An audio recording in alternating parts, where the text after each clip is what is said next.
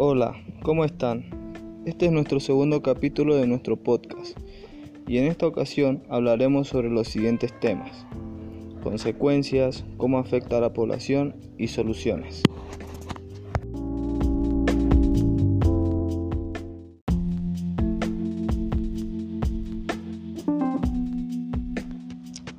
Consecuencias.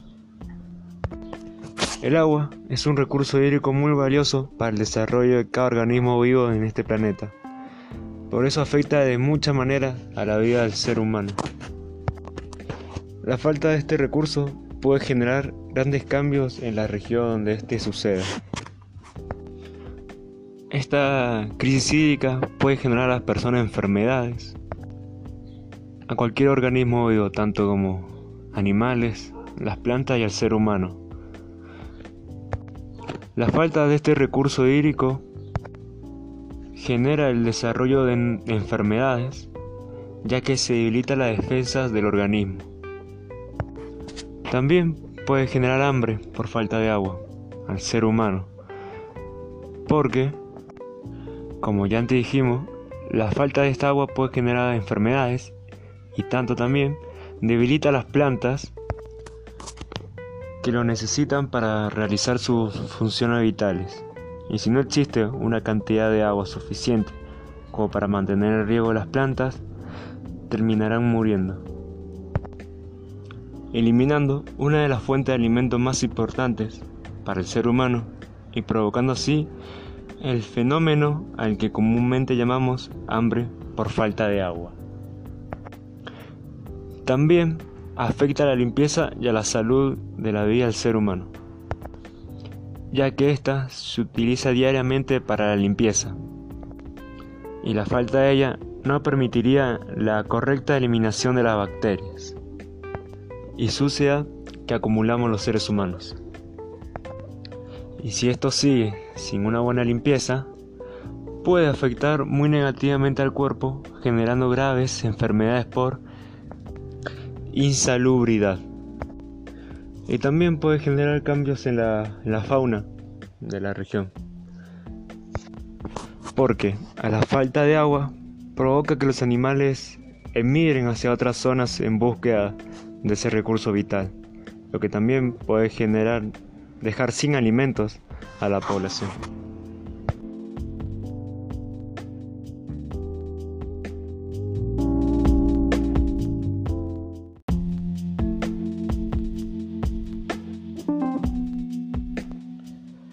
¿Cómo afecta a la población de Mendoza? Afecta de muchas formas. Una de ellas es económicamente. Lo afecta porque este año se han aplicado restricciones al uso del agua en la agricultura en general, bajando la producción del vino, una gran fuente de recursos económicos para la provincia y también en la minería afecta a la población y a las personas. Más que nada afecta a las zonas que están más lejos de la urbanización,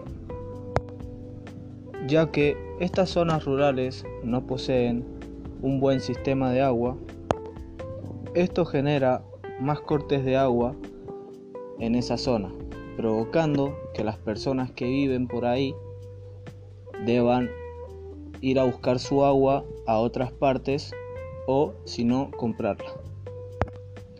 Una opinión nuestra y desde nuestro punto de vista, nosotros viviendo en la zona urbana, no sentimos que nos afecte, pero sí notamos los cortes de agua. Y ante esto guardamos y nunca nos falta. Como por ejemplo eh, guardamos botellas con agua o baldes con agua o si no el tanque.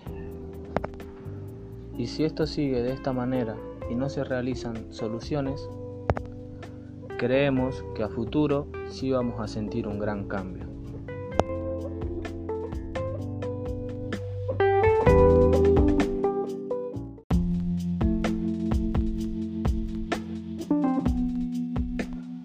Soluciones. Lo que necesita la provincia de Mendoza ahora mismo es construir más embalses, lo que hay en la provincia.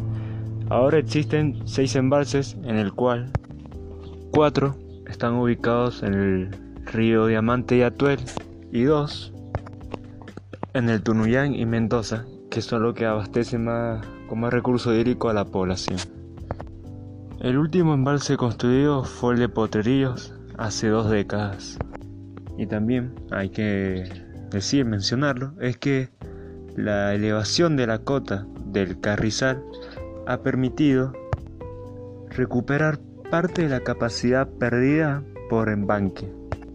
En la actualidad, en la provincia de Mendoza, hay dos obras en veremos. Una es la de Portezuelo del Viento sobre la Tuel y la otra, Los Blancos sobre el Tunuyá. La primera mencionada, la de Portezuelo del Viento, está en veremos por un conflicto con la Pampa, del cual este se ya que el, el embalse que se va a construir afecta a la cuenca del río Colorado que abastece de agua a cinco provincias, de las cuales son Mendoza, La Pampa, Buenos Aires, Río Negro y Neuquén. Para que se realice esta construcción, las cinco provincias tienen que estar en, voto unánime para que se realice. La Pampa lo único que quiere es que esa represa está administrada por las cinco provincias y que se haga un estudio ambiental de la afectación de esta obra regional. Y hasta que esto no se realice, la Pampa no dejará que se construya. También habría que construir una buena red de acueductos para agua potable, que esto permitiría poder abastecer a casi el doble de la población actual.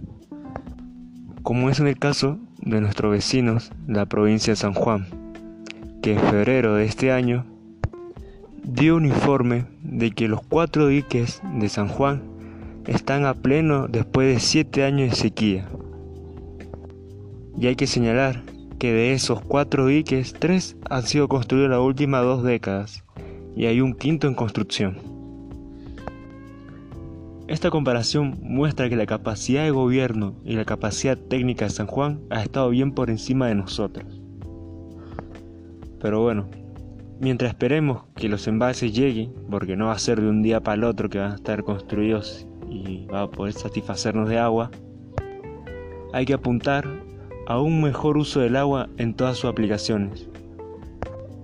Y esto no se modifica con palabras o con apelaciones a la buena voluntad sino que hay que entender las reglas de la acción colectiva. Porque hay gente que dice, ¿por qué voy a ahorrar yo si mi vecino no lo hace?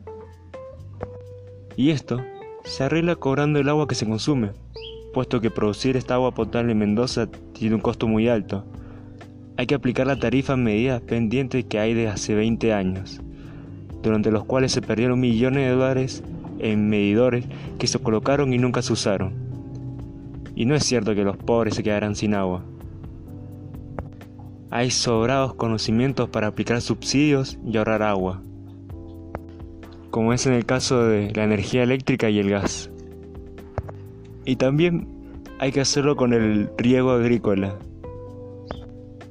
que sería cobrar por volumen de agua.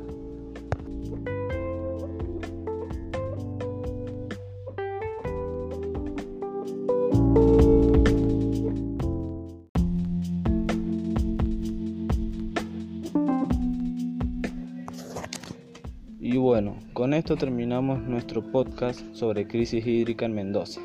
Espero que les haya gustado, informado y los haya concientizado de lo importante que es cuidar el agua en nuestra provincia.